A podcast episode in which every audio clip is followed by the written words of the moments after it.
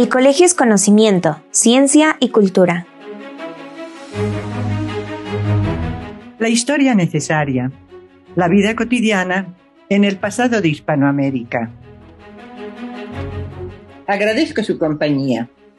Muy cordialmente los invitamos a escuchar esta serie de miradas al pasado que son parte de la historia necesaria, de esa historia de la vida cotidiana, cuyos protagonistas fueron personas y momentos que forjaron nuestro mundo de hoy, el de la gente común, del trabajo cotidiano y de los afectos duraderos.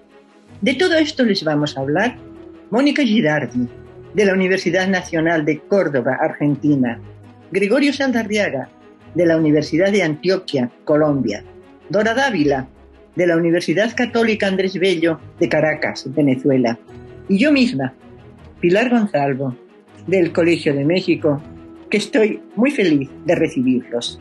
Bienvenidos.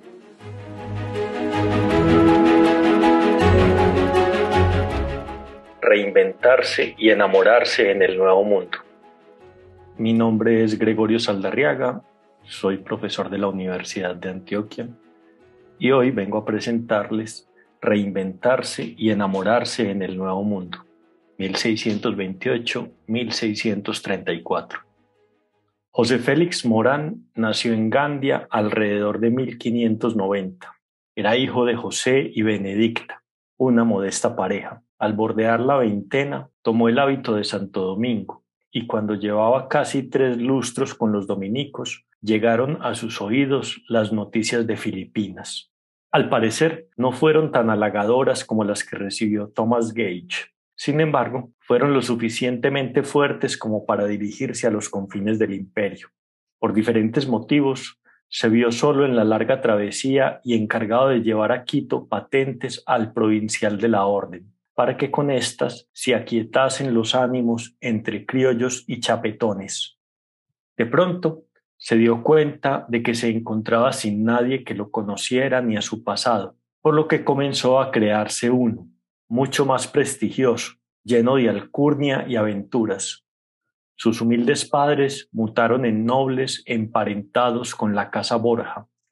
Su infancia ya no transcurrió en Gandia, pues un tío lo llevó a Alemania a aprender las artes militares, latín y filosofía. En este transcurso inventado entró en combate con los turcos, conoció Flandes, Francia e Italia, las heridas que había recibido en el levantamiento de los moriscos de Valencia en 1609 se volvieron verdaderas medallas de guerra obtenidas en campos de batalla extranjeros. Su carrera de soldado derivó en la de fraile por intervención divina, y su opaco desempeño como clérigo se volvió brillante merced a la inventiva y de Morán pasó a apellidarse Borja.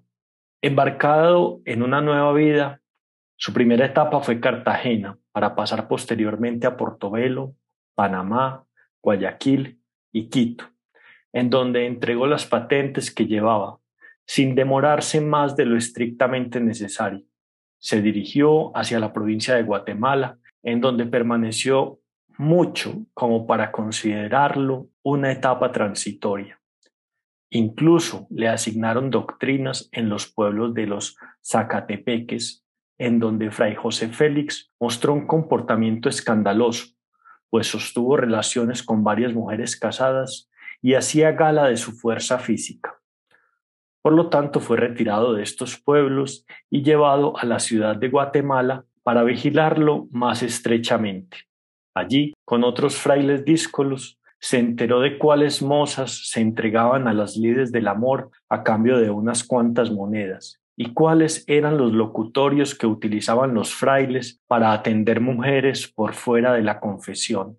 Además de eso, comenzó a solicitar, es decir, a requerir de amores, de palabra o de acto, a un confesante o a una confesante antes, durante o inmediatamente después de la confesión lo cual era un delito perseguido por la Inquisición. Al realizar sus lances amorosos en medio del sacramento, Fray José Félix no mostró preferencia según el grupo. Indias, mestizas, mulatas, españolas, estuvieron dentro de las solicitadas. A una de estas mujeres le dijo que si le había oído suspirar cuando la confesó, justo con el suspiro, allá me lleva el alma.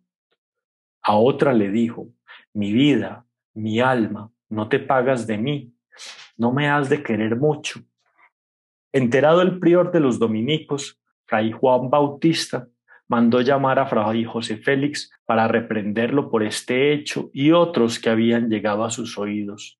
Le dio la orden de dejar de confesar mujeres y de que se presentara ante el Santo Oficio. Pero Fray José Félix se mostró ofendido por los reclamos de su superior y le aseguró que todo era falso y que poco tendría que ir a hacer ante la Inquisición.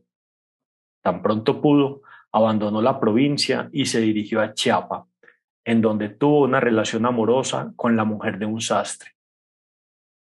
Como Fray José Félix no podía salir del convento con la regularidad que quisiera, la mandaba llamar con un indio que tenía a su servicio para que se encontraran en los confesionarios. Fray José Félix salió huyendo de Chapa para llegar a Campeche, en donde las denuncias fueron por solicitar a cuatro mujeres.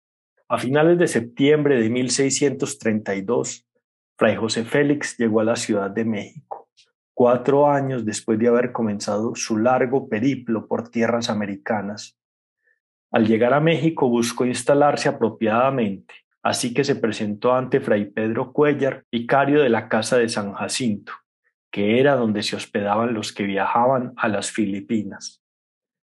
Tal vez Fray José Félix no contó con la eficacia del Santo Oficio o simplemente pensó que ninguna causa se seguía en su contra.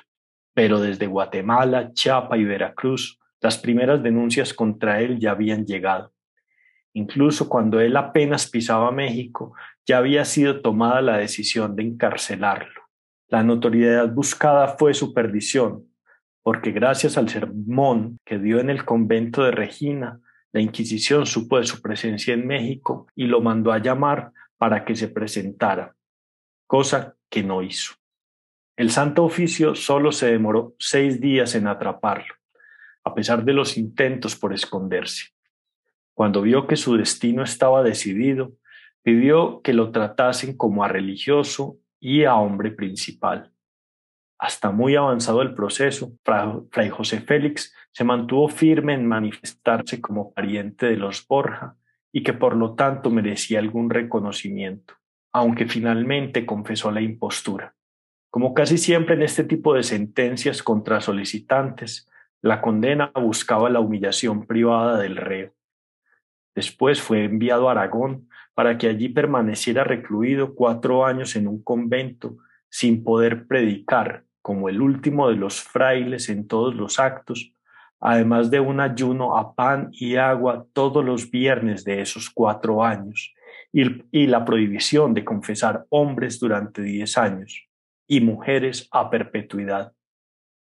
El 2 de julio de 1634, Fray José Félix fue puesto en un barco con rumbo a España para dejar de ser lo que su imaginación había hecho de sí, Volvía como el hijo de una panadera, quien tras haber buscado llegar a los confines del imperio, retornaba condenado a la reclusión. Así como a América vinieron frailes de temple y valía como Fray Bernardino de Sahagún, Fray Pedro Aguado y José de Acosta, por solo mencionar tres, también vinieron algunos como Fray José Félix Morán, y que por increíble que parezcan las andanzas de este fraile, no solo fueron reales, sino que también se presentaban con cierta frecuencia. Como él, al llegar a América, muchos inventaron linajes para insertarse en una mejor posición en los lugares a los que llegaban. Asimismo, algunos frailes, a pesar de los supuestos estrechos márgenes de sus órdenes, se movieron con cierta libertad por el continente, huyendo de conflictos o simplemente buscando un mejor sitio donde acomodarse así como muchos otros sacerdotes rompieron sus votos de castidad entregándose a los diversos tipos de lujuria. Tal vez lo interesante de Fray José Félix Morán fue cómo logró cometer tantas faltas en tan poco tiempo. Muchas gracias por su atención.